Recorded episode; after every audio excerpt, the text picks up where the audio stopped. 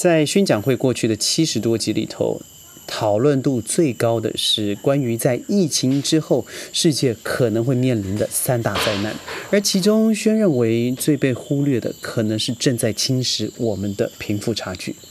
今天宣就来谈谈，究竟贫富差距和我们有多近？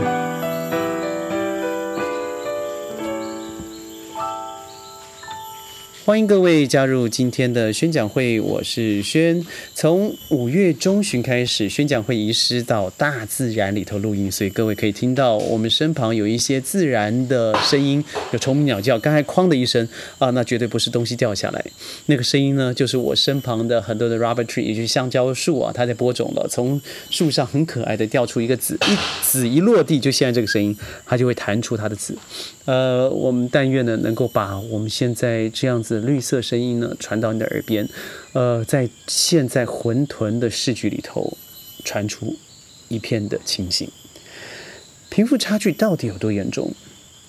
我最近看到一句话啊，也是因为在讨论最近的泰国示威哦。泰国曼谷对我个人来讲是非常熟悉的地方。泰国因为在工作上的需要，进出应该有超过。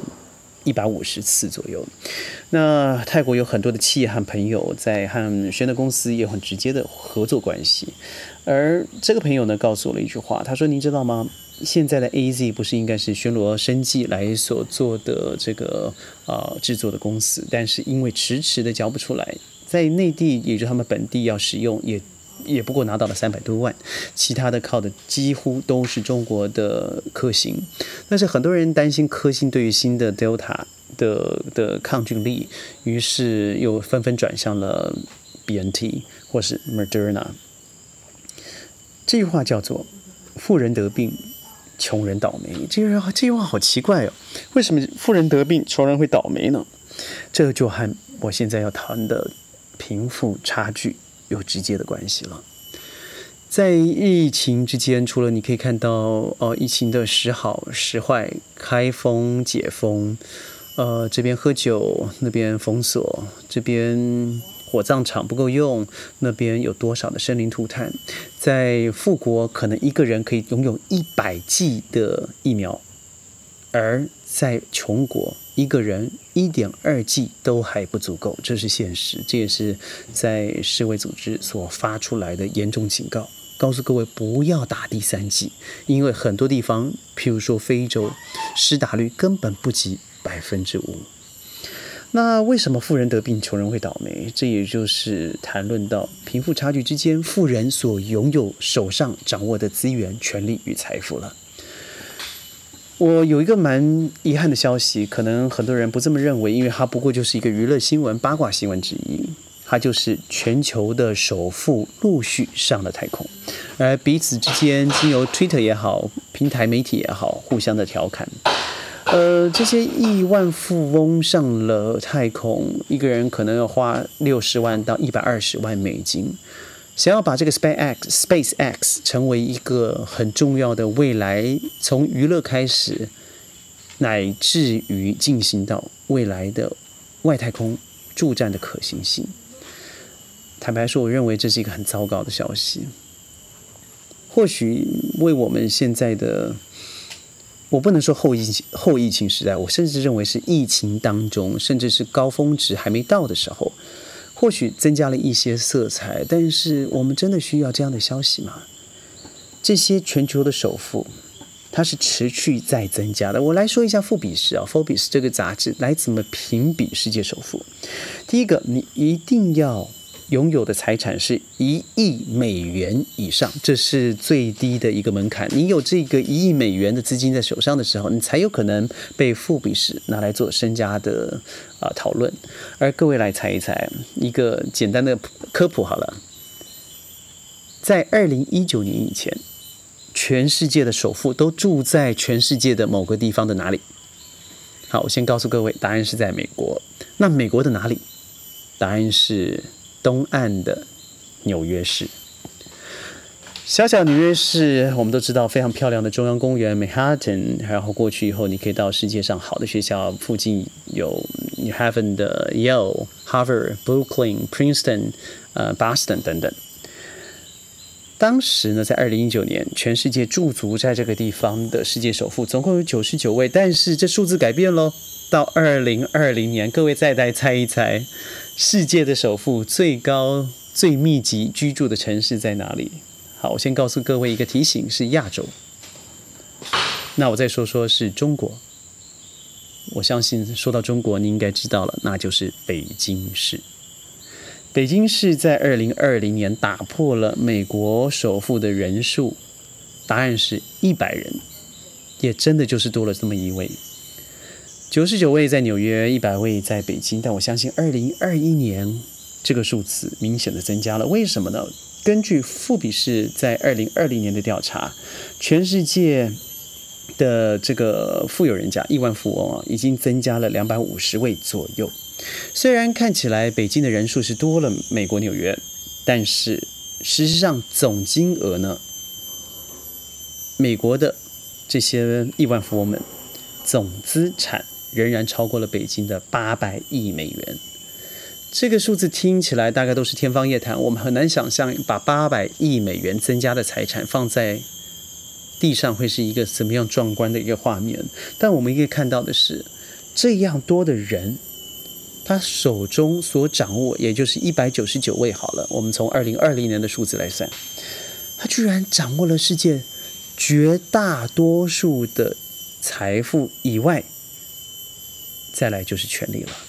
当你拥有权力，涉足涉足政治管理，在行政上面可以因为自己的呃财阀财团能够立案立法，那最后的结果当然是直接影响国家的这个生产力。但是不要忘记了，这些人同时也因为自己的权利和呃这个拿到的政治资源，可以经由立法。让自己的财务扩充。我们来看看中国和美国好了。中国和美国在两千年的时候，百分之十就是最富有的百分之十，他所掌握的财富资源，中国是四十七点八 percent，美国前百分之十掌握的是全国的六十七点九 percent。到了二零零八年。中国的前百分之十掌握的是五十六点九，也就是五十七 percent，美国掌握的是七十六十九点四了，就是七十 percent。而到二零一八年，中国前百分之十掌握的是全国的六十六点七，也就是六十七 percent，而美国掌握的是百分之七十一。我再简单的说，这数字从 podcast 里头，您可能会比较模糊。但从两千年全中国的前百分之十掌握的原来是四十八 percent，到了二零一八年变成六十七 percent，而美国从六十六十八 percent 到了七十一 percent。当然，中国是非常夸张式的要紧，造成全国大部分的财富掌握了在百分之十，而且百分之十可以控制百分之六十七的人的财富。但我相信这个数字到二零一八年那时候还没还没有 COVID nineteen，但二零一九年尾声。乃至于到了今天，二零二一年的八月，我相信这个数字绝对是大幅度的增长。呃，以我预测，最少有三到五 percent 的增加，也就是很有可能会达到七十 percent，十 percent 的人掌握另外七十 percent 的人，这是一个多恐怖的数据。我们来再来谈谈韩国。我们知道韩国是一个，我我一直认为了，在教育上头，在工作上头是非常扭曲的。呃，我几个韩国的朋友，他非常庆幸哦，就是他自己的孩子可以逃出韩国的教育系统，现在在新加坡、在马来西亚、在澳洲，甚至在台湾，得到了很好的教育资源。呃，从他们口中所描述的韩国读书，那是极度的扭曲，而且极度的崇美。呃，我们来看一看，在二零零零年的时候。一个学生的财富，一个普通家庭，呃，一个学生的财富可以可以控制十七个，也就是一个普通家，呃，一个富有家庭有十七个家庭的财富等于一个学童。到零二零一八年的时候，一个学童的财富等于二十个家庭财富的总和。这是首尔大学所做的一个报道。那更不要说另外一个数字是一九。一九九五年他所做的测验，那几乎是一比一点四三，那也就是从一比一点五到了现今的一比二十，一个学童家里的财富等同于二十个家庭的总和。从这数字里头，你很明显的看到的是财富问题，因为财富是经由世袭的，地位也很有可能世袭。我拿到了权力以后，我不外放的。我不在家族里头传播，比如说，人家说在韩国里头的生老病死都和三星集团有直接的关系，没错，我这个这点我非常的确认确定。而三星集团掌握的资源，绝对是超过于正常国家的任何一个财阀或是集团。嗯，我想各位都看过一个电影哦，最近所在 Netflix 非常红的 Bill Haley。Elegy 这个片子，呃，叫做《穷人悲歌》啦等等的。但我想更要谈的是，到底该怎么翻身？因为几乎在这样子系统里头，你很难动的。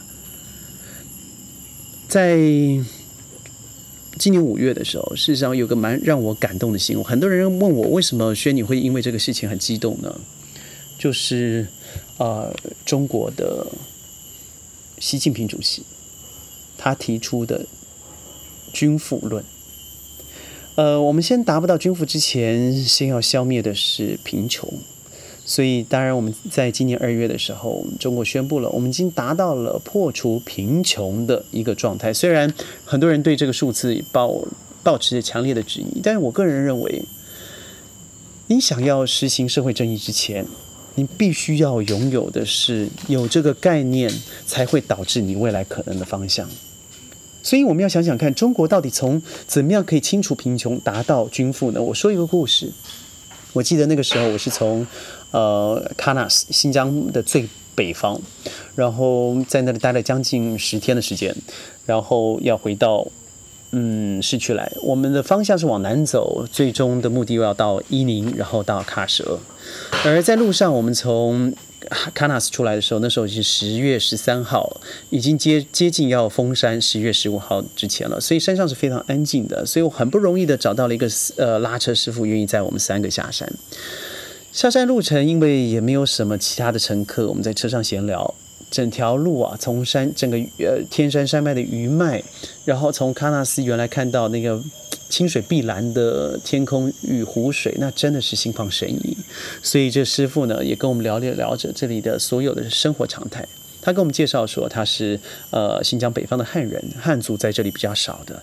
说着说着，我看到眼前呢一大片的红屋顶、白白呃房子的。这个新盖一开看起来就是非常新盖的，很漂亮的小型别墅。它虽然是一点五层的，它不是双层的别墅，但看得出来是经过设计。而屋顶上面呢，摆满了呃太阳能的这个吸光板。我说：“哎，师傅啊，这什么东西啊？”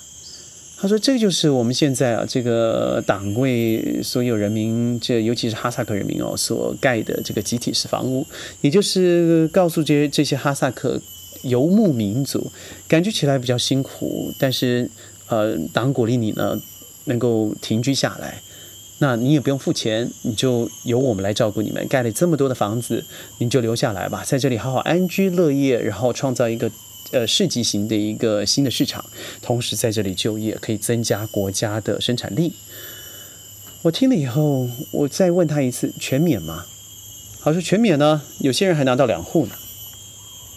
我一听到这个事情的时候，我发现，当国家开始注重人民住的权利、住的正义的时候，不论如何，我认为它是对的开始。反观世界很多地方，呃，我觉得在马来西亚目前还算好，当然和我当初二十多年来马来西亚的时候是已经完全不一样了啊。但你想看新加坡，新加坡如此之昂贵，譬如说我以前住的地方叫做 Saint Thomas Works，那个地方可能如果以以以以以现在的价格来说，应该就是美国的 Manhattan、Tokyo 或是 Paris。但是同样的，我可以住在 Santa Monica，但离我街道不远的地方就有国家给予的非常漂亮的绿建筑，外面都覆盖着呃绿色的青藤，那就是国家盖给人民的新建筑。而你负担的只是你的薪资里头可能是三分之一，甚至更低。这是一个社会正义。马来西亚到现在，您不大概不敢相信，您还是可以用大概五万美金左右买到一个拥有自己有双车位哦，有游泳池哦，而且还有基本的一些呃生活所需的娱乐设备。人民的食衣住行，尤其是居被满足了以后，人就安定了下来。当人安定了下来，社会的平和，包括社会上彼此之间的嫌隙、斗争，最重要的是嫉妒，也可以稍微弭平一点。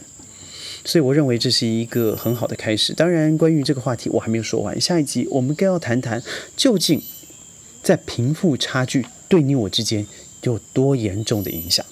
我是轩，宣讲会每天十五分钟，在云端和你分享世界的大小事，记得点阅、按赞、转发哦。下次再见，拜拜。